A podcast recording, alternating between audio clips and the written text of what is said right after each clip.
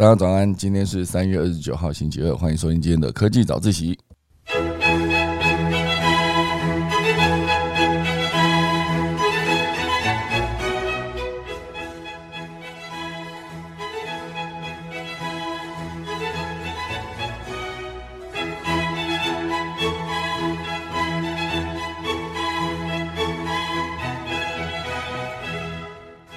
好的，今天要跟大家聊几则消息。第一则是的明华园跟 HTC 将合作推出 NFT 哦，蛮酷的哦。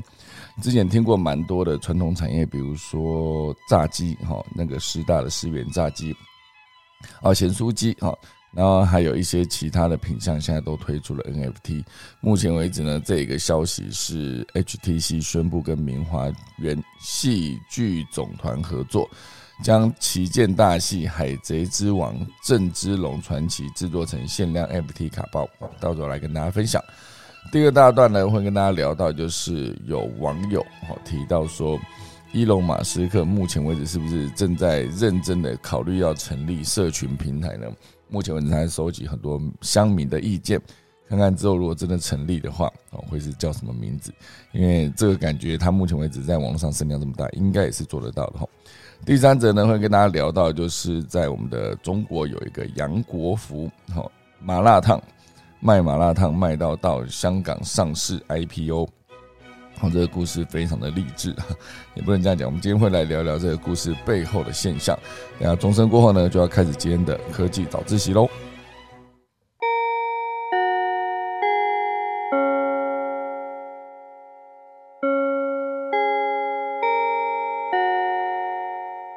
首先来聊一聊第一则，我们的 HTC 好将和明华园推出一个 NFT 啊，那当然 NFT 目前为止非常的红啊，大家都一直在推出 NFT 嘛，那也确实有一些讨论在说 NFT 会不会是下一个泡沫哦，当然这件事情呃，我觉得只能看之后时间的验证。那现阶段呢，当然很多的 NFT 发行的概念全部都是。至少可以先有一篇新闻哈，有一篇报道告诉大家说，这个领域里面，我们这些传统产业，或者是有些不是传统产业，也都持续不断留在关注。那当然，目前为止，NFT 是应该说 HTC 跟明华园合作的这个旗舰大戏《海贼之王：郑之龙传奇》这个 N 限量的 NFT 卡包，好，就是可以让歌仔戏艺术以 NFT 的虚拟形式，让戏迷永久珍藏啊。那这一个 NFT 卡包将在呃 Polygons 的区块链上面发行，将在四月十号正式上市。我定价台币二九九，哎，好像也没有很贵哈。特别是四月二十二号前抽中霸王卡的幸运儿，将有机会获得《海贼之王：郑之龙传奇》四月三十号任意场次的 VIP 门票。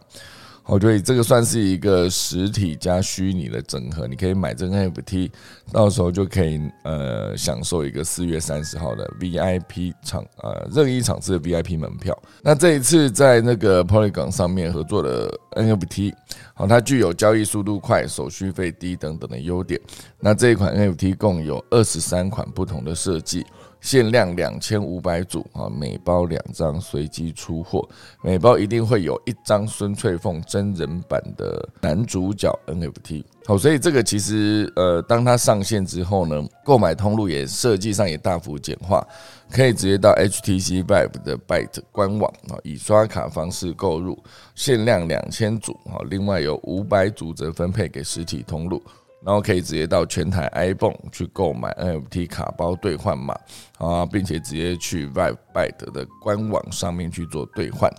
那我觉得这一次这个议题，我觉得蛮有趣的原因，是因为你会觉得，呃，歌仔戏相对好像是比较传统的艺术，那这一次竟然能这么快速的跟呃 HTC 合作打造这个 NFT。我看了他的那个图像，我真的还蛮帅的，就是他是直接把他歌仔戏的一个造型哈，比如说孙翠凤这里面男主角的造型，直接把它做成了一个漫画版、动漫版，而这动漫版的感觉其实看起来是蛮不错的，蛮有质感的。不管是他的男主角还是女主角哦，所以他这次讲的其实是一个郑芝龙的故事。诶，郑芝龙是郑成功的谁啊？是爸爸吗？好像是哦。郑芝龙，我看一下哦，不是郑志龙哦，郑志龙是那个是那个以前的那那个篮球先生哦，他是郑芝龙的父亲叫做郑世表，然后郑芝龙的兄弟有五个人。哦，他郑芝龙的兄弟好酷哦，给大家念一下他的兄弟依序哦，郑芝龙最高最最大大哥这样。郑芝龙、郑芝虎、郑芝林、郑芝凤跟郑芝豹，哇，这五个全部都是动物呢，吼，哎，麒麟嘛，哈，凤凰应该是哈，就是有龙、虎、豹，还有麒麟跟凤凰哈，他们家五个兄弟，全部都是。用的这个名字都非常的海派啊，非常的帅。那后来当然郑芝龙就升了郑成功嘛啊，所以大家会记得这个人。我哎奇怪，我现在觉得好像有些以前的传统的记忆好像也是都没有记错，可是就是一时间讲出来有点没信心了哈。好，所以总之呢，这个郑芝龙呃，你可以把它想象成。当然，他当初来台湾这个过程，好像可以直接定义成，哎，他是不是一个海盗？那当然，后来呃，以郑成功他的逻辑，当然就是赶走了那个荷兰人。那不知道大家对赶走荷兰人这件事情，这件事情上有没有印象？哦，大家等我一下。哦，我印象最深刻的就是，呃，我们在之前应该有一个棒球八强三，还是一个棒球经典赛之类的。我觉得来台湾比赛的一个棒球赛，那因为是来自全世界的强强国来我们台湾比赛，那其中有一场就是哦，大家通常这种比赛都是大家在加油加油场上，你怎么讲？棒球场上也不能说看台上哈，就是在观众席啦，应该这样讲。大家在观众席呢，都是拿着各色的球棒帮啊，不是球棒，各色的加油棒来帮那个台呃中华队加油。好，所以场上就是呈现了一一面倒的趋势。好，就是不管对手是谁，反正我们拿的不管是哪一种颜色，我们全部都是为同样一队的中华队加油，不会再分什么里面有兄弟像的球呃球员，还有统一师的球员等等。好，所以。当然，在自己打直棒的时候呢，一定就是分分成，就是我是黄色的，可能就是兄弟的体系哈；我是绿色，可能就是统一师哈，类似这样子。各色各样的球棒都是啊，一直讲球棒，各色的加油棒哈，在看台上面全部都是共同为同一队来加油。那当然，以之前在跟荷兰对打的时候呢，其实。我们的看台上就有粉丝非常有创意，他就举了非常多政治 哎什么郑成功的照片，就是一个郑成功赶走荷兰人的概念。哦，所以我每次想到这一个呃棒球场上的一个加油，都有那个画面，非常的印象深刻。我就是赶走荷兰人嘛，好，所以总之呢，这就是那个海贼之王郑芝龙的故事。好，所以呢，现阶段呢，就是把它。呃，不是，是郑芝龙传奇，海贼之王郑芝龙传奇。现阶段的明华园就是把它做成了 NFT 哈，所以以 HTC 的角度来看，那 HTC 的 Vive Connect 哈，它其实就是替明华园设计了海贼之王的虚拟主题公园，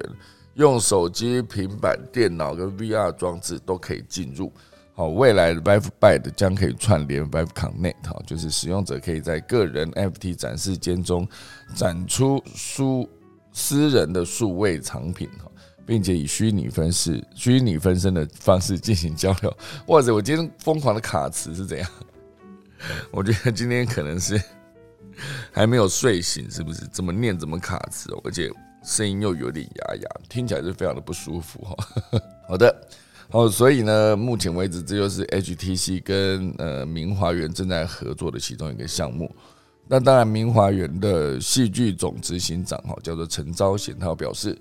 歌仔戏不属于哪一个世代，好，期待借由这一次在 Byte 上面推出的《海贼之王》珍藏版 FT，以及即将推出的虚拟歌仔戏体验，让年轻世代呢能够认识传统艺术的新价值。也让歌仔戏在元宇宙元宇宙中升华成全新的形态，并且希望能够抛砖引玉，引领传统的艺术进入元宇宙，共同开创台湾传统艺术的新纪元。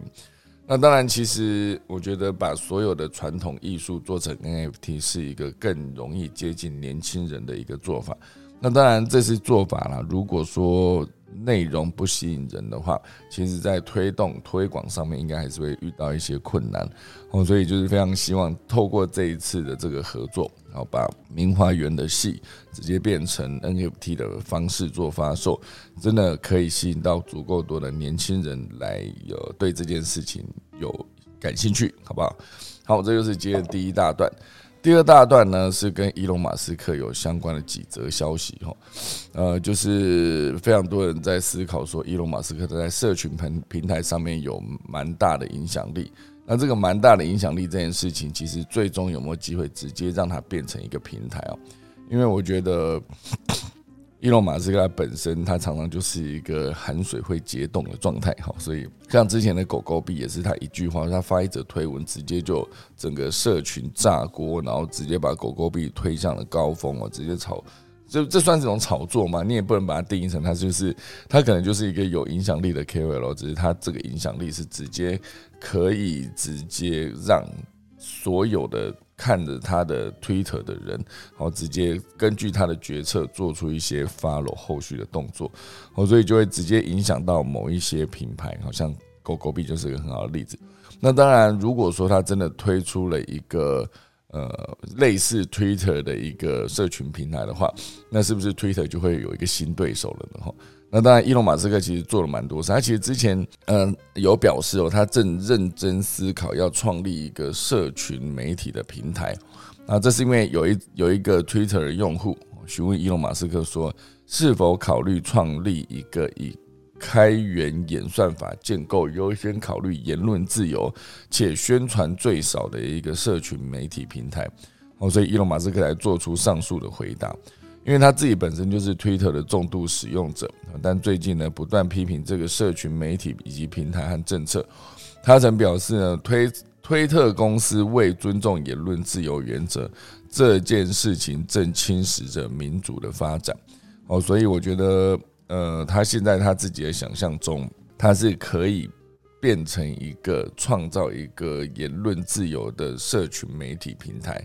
哦，所以当然。呃，在发出那一则 Twitter 的前一天，伊隆马斯克曾在 Twitter 进行民调，啊，询问大家是否认为 Twitter 有遵守言论自由的原则。结果他这个民调底下的结果是百分之七十人回答是没有。好，所以他现在还在说这次民调的结果很重要，请大家审慎的投票。哦，伊隆马斯克在三月二十五号的时候发了，然后三二七再强调这件事情非常的重要。好，希望大家可以好好的。呃，把自己心中的想法表达出来。好，所以当然的，越来越多的科技企业将自身定位为言论自由的拥护者，并希望吸引那些认为自己在言论，呃，以及 Twitter、在 Facebook 以及 YouTube 在各大平台被打压的用户。好，所以伊隆马斯克如果一旦决定创立新的平台，他就会加入这些公司的行列。但是那些平台呢，包括川普，然后还有。川普也推出了一个叫做 Truth Social 哈，就是真话的一个社交哈媒体的概念，还有 Twitter 竞争对手哈叫做 Getter 哈，有有啊哎好好好，还有影音网站哈叫做 Rumble 哦，都没有任何一家的影响力或受欢迎程度能比得上目前的主流平台。好，所以我觉得，呃，即便是之前的美国总统川普他推动的一个平台，其实现阶段来说，它的影响力。都还没有追上 Twitter 哈，就是可能还是需要一一大段时间。不过有这个想法的开端，当然还是好事啊。所以就是看看这件事情后续会有什么样的发展。那当然，这次讲到伊隆马斯克，其实还有几则也可以跟大家分享的一个消息，就是呃，Space X 哈，就是目前为止是拿下对手俄罗斯巨接的生意，好将协助 OneWeb 发射两百二十颗联网卫星。哦，这其实这个故事的原来由是这样子的：英国卫星网络的营营运商，哈，叫做 OneWeb，它原本哈就是要依赖俄罗斯航天局哈去发射它的卫星，主之前总共有三十六颗要发射，但是这间公司呢已经跟竞争对手 SpaceX 签署合作协议，将由后者将剩余的卫星送入近地轨道。那当然，因为之前俄罗斯在俄罗斯乌克兰开战之后，呃，很多的合作，它其实都跟欧洲的国家直接断了联络，就不再是，它就不再帮英国的呃卫星网络运营商 OneWeb 发射卫星。所以这一次呢，当然当伊隆马斯克知道说这件事情的时候，哦，那当然后续他的 SpaceX 的公司，反正它本身就已经一直在发射 Starlink 的卫星到近地轨道嘛。哦，所以。他就直接跟啊，OneWeb 就直接跟伊隆马斯克的 SpaceX 合作，好，所以当然 OneWeb 的执行长也有出来特别感谢，哦，就是 SpaceX 的支持啊，这也反映了呃 OneWeb 对太空无限潜力的共同愿景。哦，随着这些发射计划的实施呢，呃，所有的按部就班完成整个网络的建设，并且在全球提供强大、快速、安全的网络网络接入服务。哦，所以 OneWeb 它其实本身是正在打造一个由六四八颗宽频卫星组成的太空网络，目前已经直接打上去四百二十八颗了，而且之前打上去的全部都是由俄罗斯负责发射，那总数为十三次，哦，发射十三次打了四百二十八颗，哦，所以大概算一次，一个一次的发射大概可以三四十颗的呃卫星，哦，直接打上去。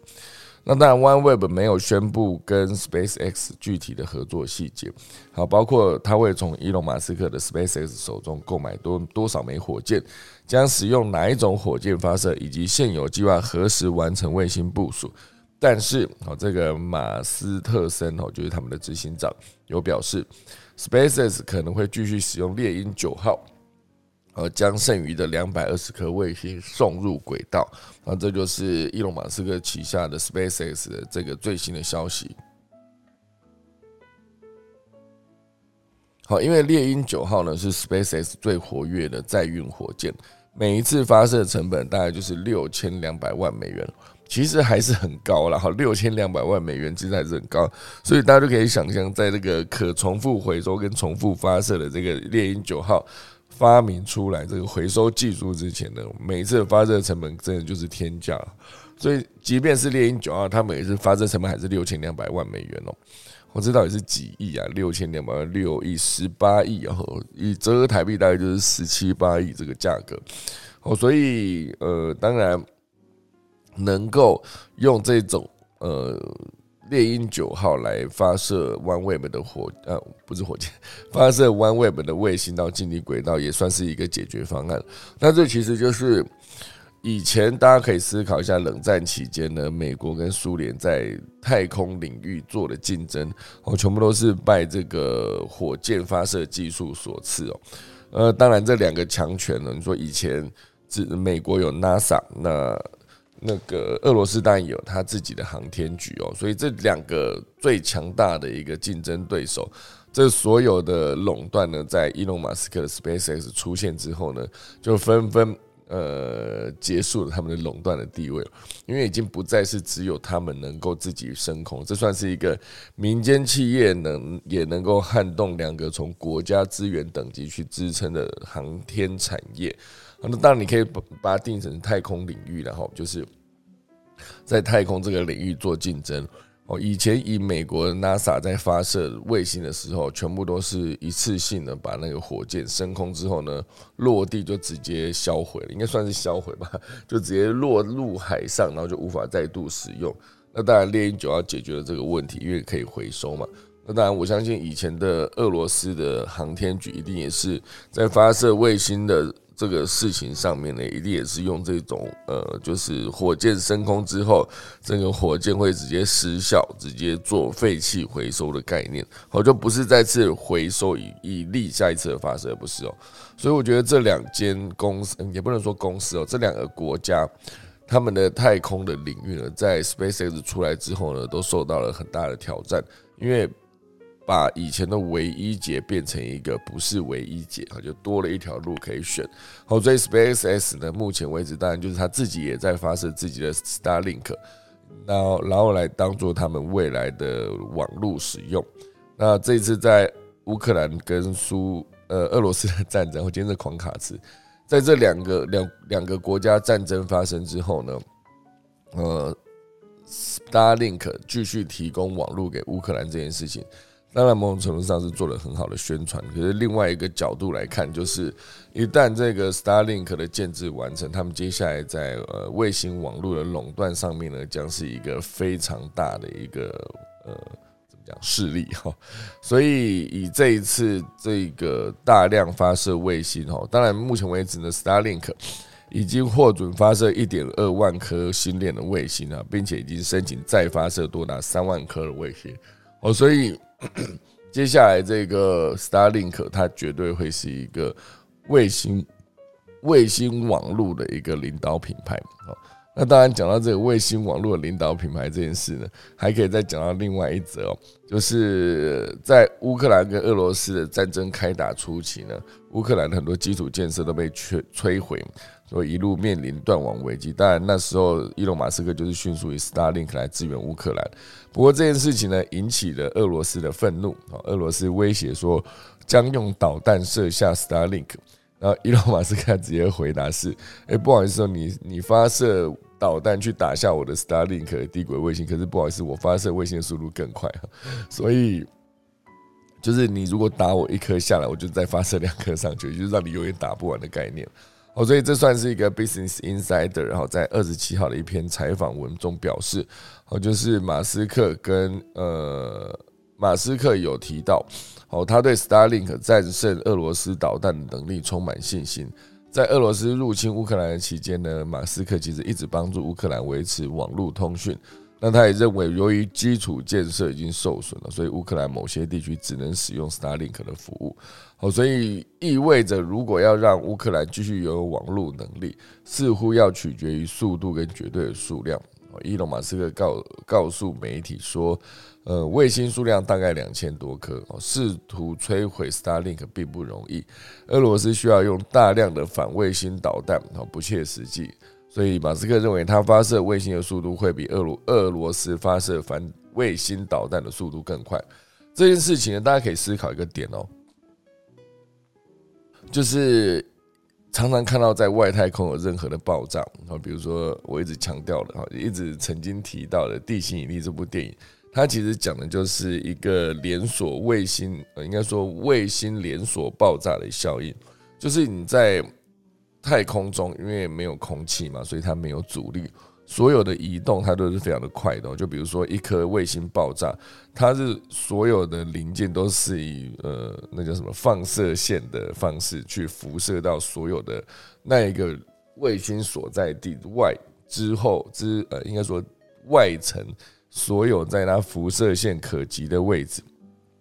也不能算辐射线了，就是以放射线状啊去扩散的这些零件碎片等等，它都很有可能会去大量摧毁其他在这个路径上面的所有的卫星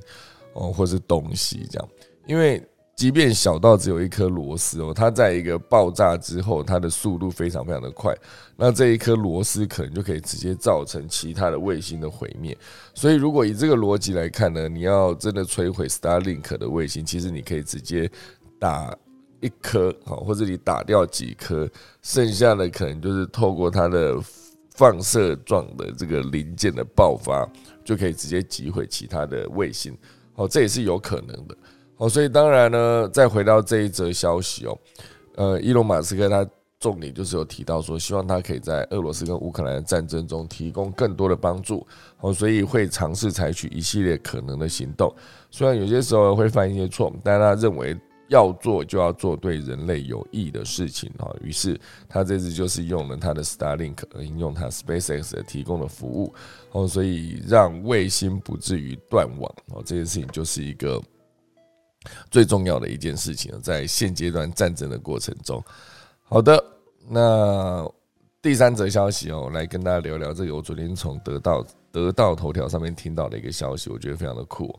他这则消息主要是在提所谓的老乡生意网络。哈，那这件事情到底是什么？他举了一个例子，因为不知道大家有没有听过，有一个很有名的麻辣烫品牌叫做杨国福。杨国福在对岸，哈，它其实是一个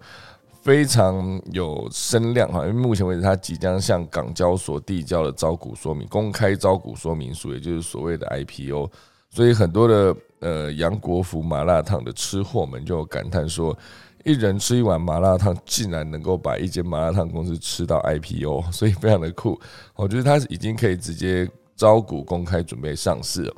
哦，所以当然在疫情期间呢，二零二一年的前三季度，哦，它的营业收入就已经超过了二零二零年的全年。哦，总计就是十一点六三亿元，净利是二点二亿，哈，就是都是以人民币计算，所以整个毛利达到了非常高的百分之三十哦，很厉害。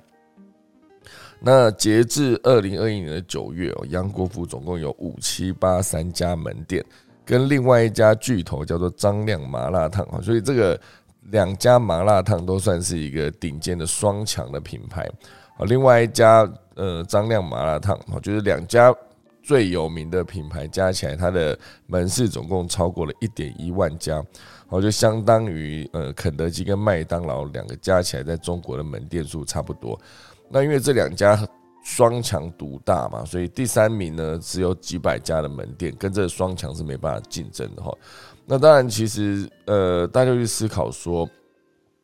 呃这个两个。双强竞争的对手，他们其实是同根同源，都是出自东北的一个小地方，叫做哈尔滨的宾县。那你一定很好奇啊，这个来自同一个地方的这个品牌，它为什么可以直接做到，就是占据整个中国的市场这么大的份额？所以它会有一个逻辑，叫做很多地方它直接出产的品牌都有它一个固定的一个。也不是说固定的，就是很多强大的品牌可能都是来自于某个地方，而且那个地方也许根本也不是一个大城市。而以这一个来自哈尔滨宾县的这两个大品牌来说，哈尔滨宾县其实只有几十万人口，那很多的。其他的第三名以后的品牌，其实也都杨跟杨国福有一个沾亲带故的概念，就是好像都是来自同一个地方。就是终于有人去研究说，为什么麻辣烫品牌都会来自哈尔滨的宾县？那就像很多其他的品牌都是来自同一个地方，这件事情蛮酷的。那当然，以这个杨国福这个品牌，哦，就是毕竟它是一个大家讲到麻辣烫会想到是四川嘛。可是为什么在四川这个很多人好像会去吃麻辣烫的这个地方，去看起来真正在全中国打下市场，却是一个来自东北的一个麻辣烫品牌，蛮酷的。就是作为四川人，说到这个呃麻辣烫品牌的顶尖品牌，竟然来自东北这件事，感觉是有点奇怪。好，那另外一块可以去思考，就是云南米线。其实云南米线思思考起来，毕竟云南嘛，就是在西南部哦。大家可以思考，云云南在西南部嘛，一个最有名的云南米线。可是云南米线的老板大多也是东北人，这就整个完全相反了。就是呃，这个麻辣烫的老板在东北，然后呃，云南米线的老板也在东北哈。所以想一想，好像心中就比较平衡哈。就是照照理说，四川来自四川的麻辣烫，我现在一直讲麻辣烫，大家会觉得有点想吃哈，那种辣辣的卤味这种感觉哈。好，所以总之呢，这个逻辑就是一个，他他后面这这这则报道里面举了很多的呃其他的例子哈，比如说以灯光师来看，灯光师哈都是来自呃福建的莆田哦这个地方哦，所以。以最有名的包子的连锁店，哦，老板大多是安徽的怀宁人，然后还有一些最有名的一个例子，哦，就是来自荷兰的啊，不不不是荷兰，哈，是呃来自新化的一个全就是市占率是全中国最大的一个影印店，你可以把它想成一个影印店。为什么一个影印店？它的老板都会来自同样一个地方，叫做湖南的新化呢。到底为什么？这是很多的一个。品牌可以直接从这个地方出发到市占率打到全中国，都是一个这么有名的品牌哦。所以这边甚至之前还有一则消息，就是针对这一个呃影印店的一个故事就是曾经有一个小伙子想要创业开影印店，但是一开始始终生意做不起来，然后直到他后来他就娶了一个湖南新化的老婆之后，马上生意就做起来了。那这一定有某种原因，就是为什么新化可以在卖影印机跟开影印店上面这件事情做到这么顶尖，到底理由是什么？好，所以后来呢，就是有专业的人去做了研究。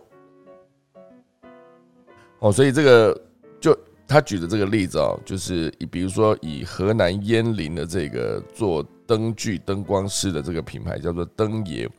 几十年前呢，灯光师是一个体力活，要扛着笨重的器材满场跑，所以非常的辛苦，而且工资又很低。哦，所以机缘巧合之下呢，几个来自来北京闯荡的烟林老乡，哦，就当起了灯光师灯爷，哦，干得还不错。后来也带出了一帮老乡跟着做灯光师这件事。好，所以再后来呢，灯光师的条件没有那么苦，而且大牌灯光师又很吃香嘛。再加上整个影视圈的光环加持，愿意干的人不少啊。所以虽然有技术门槛，但是愿意学的话也是不难就可以上手。好，所以后来呢，就变成很多人呢都是直接来自烟林这个地方，就让烟林把灯光这件事情牢牢把控。哈，其实认真去思考，烟林它其实做了做对一件事情，就是往产业链的上游走。好，就是掌握了全球影视啊全。全中国 影视灯光器材的租赁市场，就是你剧组要拍戏要租灯光器材哈，一个剧组动不动就要几十盏灯哈，这是很常发生的事情。大部分的呃灯光租赁的公司呢，哦租赁的公司呢，都是烟林的灯也开的。好所以不管你是租设备的时候顺便找灯光师，还是你去找灯光师的时候顺便叫灯光师去租设备，总之无论如何，他都会在这个烟林的灯也底下这个网格中啊网络中去打转。好，所以几年后呢，烟林的灯也就继续沿着影视圈产业链往上走，就开始投资了拍摄的摄影棚。哦，所以大家可以思考一下，掌握了供应链，其实你就有了拥有了竞争优势。这也许也可以定义成，就是为什么很多的品牌都可以来自同一个地方，然后却红到整全中国都是他们的品牌占有。哦，所以我觉得这件事情，当然还有第二个例子哦，就是以湖南新化人来说，哦，他到底为什么可以把影印店开到？全中国就是都来自这个地方，甚至刚刚讲那个例子，你原本有一个小伙子想开影音店开不起来，直到他娶了一个湖南新化的老婆，马上就开起来了，马上就中了哈。那这件事情当然就是一个呃新化的复印店，跟刚才烟林的灯爷其实是一样的逻辑。一开始也是几个新化人，新机缘巧合之下学会了打字机跟影印机的维修技术，同时就带了一帮的老乡跟着他们去修影印机。那一九九零年代呢，新化人就形成了一支遍布全中国的一个流动维修打字机跟影印机的队伍。后来慢慢他们也开始做起了回收二手影印机的生意，回收来的影印机维修翻新之后转手一卖。利润竟然比光修理还要赚，哈，赚很多，好，所以那时候呢，呃，只有大型企业跟相关的单位才有影印机，流到市面上的二手影印机也不多，好，所以二手影印机的那个生意也不大。不过后来这一群新化人就发现哦，有一。帮台湾人从美国跟日本大量回收二手影印机运到广州，拆掉后当废品卖。那对新化人来说，简直是天降来的好机会。他们就赶紧跟那一帮台湾人说：“哎，你不用再拆了，因为你卖零件还不如直接把整台卖给我。那二手影印机你有多少，我就买多少。好，这样这个新化人跟台湾人持续合作，就掌握了一个主要的二手影印机的进口渠道。”所以他们有了进口的渠道，又有他们的维修的手艺，剩下的就是当然就是水到渠成了。那新化人就在广州天河的科技街建立了一个专业的二手影印机的市场。那当然大家都可以持续在那边做影印机的购买。那你如果真的要维修的话，也是做成了一个群群聚的效应。聚落的效应呢，应该是这样讲，就是之前很多人去思考说，如果你今天要开店，你到底是要开在比如说以家具街来文昌街的家具街，好，如果说你今天明明知道文昌街有一个家具街，那所有的家具都在那边开，那你今天是一个新品牌，你如果真的要设一个实体门市的话，你要开在文昌街吗？还是你要开在远离他们竞争的一个别的地方？那大家会去思考说，好像你开在大家的左边也是。家具店，右边是家具店，那到处都是家具店，你开在家具街上面，岂不是竞争更激烈？那竞争这么激烈的同时，你是不是就赚不到钱了？所以仔细想一想，按照原始逻辑来看，确实应该要开的离他们远远的，以免有这种竞争的情形发生嘛。那这种同样的门门店，应该也不能说同样，就是类似的门店开在一起。那当然，你去思考，是在那个呃，现在随便走在路上，seven eleven 跟全家常常就有那种两家店明明就离很近，那为什么还要开两家？就是。巷口一家，巷尾有一家，甚至更极端的是，直接一条马路左边、右边各一间，然后就是相对开的一个全家。我看过这个照片，也是觉得蛮酷的。可能是一家是直营店，一家是加盟店，所以管制上就没有管制到这么精准，就是让这两家店直接开在对面打对台的概念。哦，所以大家可以去思考一下聚落这件事情，它到底对你的影响是好的还是不好的？所以以刚才那个家具街的例子来看。那很多人买家具，传统哈，传统买家具当然就是你得去挑嘛。那你在挑的时候，如果这一整条路上有这么多家家具店，那你一次感觉去那边一趟就可以挑到很多种不同品相跟风格的家具，那你当然会比较愿意去那边直接做消费跟选购。所以这时候，如果你今天开在遥远的离家具街很远的一个独立的地方，它其实就会变成一个相对。让大家觉得好像没有这么想过去的一个店哈，所以这件事情我非常有感，是在我以前在做全民最大档的道具的时候，我刚开始进去做是做借服装道具的一个算是呃制作助理这个角色，那以台北。来看哈，所以服装道具的租借，当然那时候在西门町是最多了。现阶段应该也还是哦，因为有去西门町租过服装的都会知道，就是在西门町捷运站出口出来，好像六号，哎，不是六号，还是一号出口嘛。总之就是捷运站出来的时候，就有一间青龙啊，就是呃，它的招牌是个浅蓝色青龙。然后以前还有乐舞哈，就是音乐的乐，跳舞的舞，然后还有。锦龙哈，锦龙就是它是超人电话亭在长沙路上。那时候其实整个西门町有非常多间店都是可以租服装道具的，所以对于我们那种要租很多服装道具，每天呢，我们那时候全民最大的基本上每天都在租服装道具，所以对我们这些人来说。呃，你如果真的有东西要借，你想要找衣服的话，就直接往那边跑就对了。毕竟你在西门町一家找不到，你还要去隔壁家，再去隔壁家，还有很多这个选项。哦，就是你可以快速的完成挑选。这时候还有另外一个很经典的例子，就是他在呃承德路上，承德路就是还没有过，诶，那是承德桥嘛？就是总之就是在承德路跟呃库伦街，诶，是库伦街吗？走，好，反正总之就是承德路。往北走，已经过了民族东路那个地方哈，就在那个是呃什么高中啊？大同高中？哎，不是，也不是大同高中，可恶！好，总之就是它是在承德路上，它是远离其他三四间的我常去的那个服装租借店。好，所以那时候如果真的要借服装，就比较不会选择说要跑到承德路，除非哈，因为承德路那一间叫做秦家班了，秦就是秦始皇的秦，家就是家庭的家，班就是班级的班。哦，所以秦家班也是我还蛮常跑去的一间店，因为它有一个重点，就是虽然它没有开在西门町哈，它不是跟所有的其他服装租借店是群聚的状态，它是一个聚落状态，不是。可是它的核心的服装的特色就是它是做古装的。好，所以如果说我们今天要呃模仿古人，或是要借一套什么盔甲，我觉得这一类这一类风格的服装就可以直接跑到秦家班去借。哦，所以这就是我刚刚讲那个群聚落跟那个远离聚落的选择性这件事情。所以我们还我那时候借还是会常常跑去西门店，因为毕竟你一趟可以完成非常多的搜寻跟选取这件事情。那除非你今天真的是。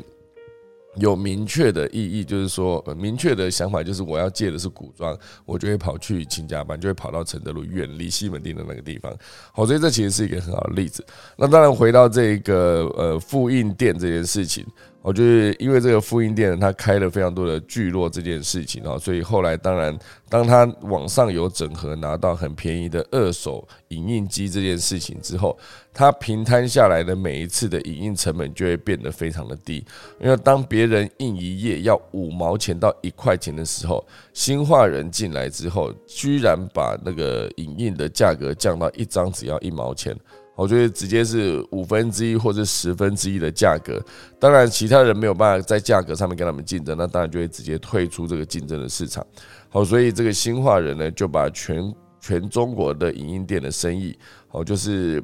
你可以看到全中国的影音店都是被新化人把持，这件事情是一个原结果。可是真正的原因呢，就因为他们掌握了这个影音行业的上流的渠道。哦，就是你可以拿到更便宜的二手的印表机，同时间他们又拥有技术，所以他们当然就有机会做到让呃这件这个品牌可以占占领全中国的市场哈。所以我觉得这是其中几个例子，我觉得蛮有趣的，就是提供给大家。所以我相信刚才讲到那个杨国福的麻辣烫，一定某种程度上也是在这一块领域做得非常好，才有机会变成一个做麻辣烫做到 IPO 的状况。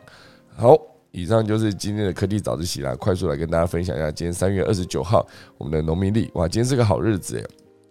好，今天以开光会所求事，纳采裁衣，合葬灌基，安基坐梁，安门安床，造仓祭祀，会有祈福礼法，很多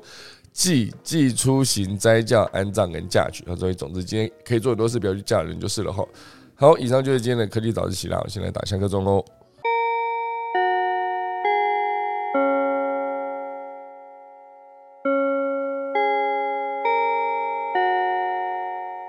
好的，今天就谢谢大家的收听啦。那有没有人想要分享一些什么呢？今天来到八点了哈，今天真的是声音有点烧瞎。哎，大家这样听起来会觉得这声音听起来很不舒服，有一点烧瞎，一直讲到没声音。哎，没有要讲话是不是？还是我们连开老师要讲点话？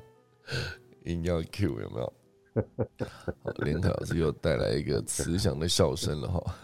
对，我刚刚才稍微看一下那个郑芝龙的一些事事迹啊，因为其实我们小的时候都知道说他是海盗，嗯啊，那对，那后来在现代的教科书里面又把它写成叫做海商，哦，不一样了。所以有，所以一开始说是海盗，后来又写成海商，海上的商人了这样。嗯，对啊，那我们那时候以前念书的时候读到的资讯跟现在的资讯就出现了一个蛮大的落差。嗯，那后来才又去做一个比较详细的了解，才知道说它其实是一个像呃，我们在讲说巨地称王嘛，哈，那那它算是巨海称王，所以还是一个呃。对对，就是割据在海上的这个军事势力的一个军阀就对了啦。嗯，对，所以他等于就是说游走在整个中国大陆啦、日本啊、台湾啊，还有整个东我们讲的这东南亚的这个地区哦，包括到马六甲海峡，在这个区域等于都是他自己呃据海称王的一个一个一个区域就对了，甚至在这段时间还跟很多的一些外国的。船哦，国外的这些船只有发生过一些冲突，他甚至都还把对方给打败哦，所以他算是蛮蛮厉害的。而且更重要的是，他的语语言精通的不少哦，精通葡萄牙语，精通那个日日语哦，所以他真的是要讲人才也算人才啦，那也是算是那个时代所创造出来的一个一个很特殊的角色哦。那。呃，我大概了解一下他的资料。郑芝龙本身的这个生肖就是属龙的。哦，真的？好，对对对，他生肖就是属龙。若呃，我们今年是老虎年嘛，再过两年的甲辰年啊，就是郑芝龙的算是四百二十年的的这个生日了。哦，已经四百二十年了，对对。所以他也是甲辰年出生的。那龙的属性来讲的话，就是他自己本身。如果做的事情不够有拥有君子风范的话，那其实到后面他的运势会有一些破败的迹象。所以他最后失败是失败在他压错宝嘛，就是投降到清朝之后才在清朝的在北京被被杀。嗯，然后他也因为呃就是因为没有办法招降郑成功，哦不能招降郑成功，用这个理由清朝就把他给杀了嘛。嗯，那。用郑芝龙的名字的角度来讲的话，他的我们一听就知道说他名字第三个字就是龙啊，最后的一个字是龙，本身生肖就是属龙，嗯，那所以这样的一个模式出现了，就是我们在象棋在下棋的时候有一句话在在形容叫做“王不见王，龙不见龙，一国不容二主”。嗯所以，所以他儿子，所以他最终他的儿子跟他会选择不同的道路。嗯，哦，大概就从这个角度可以去思考到这个人的一个整个一生当中所会遭遇到的一个事件。嗯，好，那这个大概是郑芝龙的一个故事啊。嗯，所以其实整个想起来的话，他会把它称之为传奇，也不是没有道理的，因为在郑芝龙之前，等于真正有名的一个。海上军事将领就是我之前跟大家介绍过的郑和啊，郑和三宝哦，真的，对对对，那郑和就更加厉害了，郑和那个是不得了的厉害，呃，那个可以带领每一次带领的那个船队几乎都是两三百艘船，你可以想象得到，在在那个十四十五世纪的时代啊，他可以一次出去两百多艘多多少船舰哦。嗯，呃，在现代的海军军事的一些观念当中，你要想说要补给两百多艘船舰，然后一起出发，那是多么不可思议的事情。嗯嗯。所以郑郑和那个更是叫做前无古人后无来者。那郑芝龙基本上算是在郑和之后，算是一个可以带领船队，呃，纵横海洋这个这个这种有指挥作战的这样的一个能力的一号人物啊。大概是这样子，嗯，对，所以其实海权时代哦，在中国来讲的话，就是郑和所开创的第一人。那后面沉寂了很久的一段时间，那再来就是郑芝龙，大概就是这样而已。所以很可惜，如果说当当时的明朝有把我们的这个郑和的这个海上军事力量继续延续下去的话，哦，那第一个日不落国肯定就是当时的这个明朝哦，真的，对对对，所以大家都知道说元朝非常的强大，但是元朝它的强大是因为骑兵哦，它可以统管我们整个欧亚大陆的话，它靠的是陆地上的骑兵，嗯。啊，但是郑和当时的是海洋哦，海军非常非常的强悍，嗯，所以这些故事如果说大家有兴趣去了解一下，可以看。呃，以古鉴今啊，我们应该去做一个什么样的思考，给自己什么样的一个学习哦？嗯，应该是就从读历史的角度，可以对我们比较提供一些帮助的地方吧。大概是这样。OK OK，哇，老师讲到这个，我就想到之前《商业周刊》第九百三十四期的封面故事，讲的就是细节里的竞争者，讲的就是六百年前郑和率领三万人，两百六十艘船。七次下西洋这个故事，它是一个二零零五年的一篇报道，二零零五年十月十三号，我之前有看过这一则，所以我觉得那时候看会觉得哇，它是一个世界第一艘万吨级的一个巨轮，就是它的旗舰，就是呃郑和下西洋他自己做的那一艘最大艘。你想两百六十多艘船，一次带这么多三万多人直接去完成这个任务，其实。本身想起就是一个很困难的事情，而他是这么六百多年前的一个完成的事情。所以像刚老师讲的补给啊，还是他们的整个领导统御，嗯，这两百六十两两百六十艘船，你中间的信号传递是怎么？你的命令要怎么下？我都觉得非常的惊讶，就是可以把这件事情完成。而且大家知道说，那个时代是没有什么通信设备，也没有什么动力哦，完全靠的就是风力跟人力。对啊，它靠风力跟人力，它对整个我们的这个。地球的气候，它必须要做一个什么样的深入了解，而且等于是我们以前所读的资料，就是说它到达非洲东岸嘛，哦，到达非洲东岸这是很可以确定的。但是现在甚至就是有一些可以去好像隐约的证据，可以看得到说它甚至已经到达了澳洲，哦，几乎已经到了地球了。四分之三圈的，嗯，对，所以有一些资料，当然这个没有完完全全能够得到证实。不过，呃，当然我们会认为说到非洲东岸已经非常非常了不起了。嗯，那你可以想象得到，如果现在啊，又以现代人的角度，我让你用呃，等于是木造的船只，然后靠风力跟人力，然后你一个人带三万人，然后要加。两百多艘船舰去出海的话，嗯，全世界有几个人做得到？对，中间没有任何通讯设备，真的，更不可能有什么卫星可以导航的，不可能的。对呀，所以，对，所以有的时候你读到这些历史的典故的时候，你会发现哦，以前的人真的是蛮厉害。当你看到这样的案例，对，前无古人后无来者了，真的可以这么说。嗯，所以，所以有的时候我都觉得我最佩服的对象，真的就是郑和。嗯，啊，真的，真的。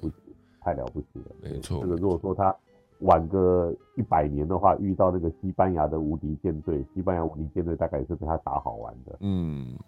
真的哎，就是海上霸权这件事情，啊，那西班牙啦，还有那时候的英法德，其实都在海军实力上，然后可以在全球有殖民地这件事。对，这也是刚好那一天在看老高在讲那个第一次世界大战，就是讲到英法德的海外势力这件事情，也是觉得蛮有蛮有趣的啦。那确实郑和是早很多很多，这件事情是毋庸置疑的哦。对，很厉害。现在时间是八点十分，好，今天就谢谢大家收听今天三月二十九号科技早自习。好，那我就现在准备打下课钟喽。好，那今天就谢谢大家收听。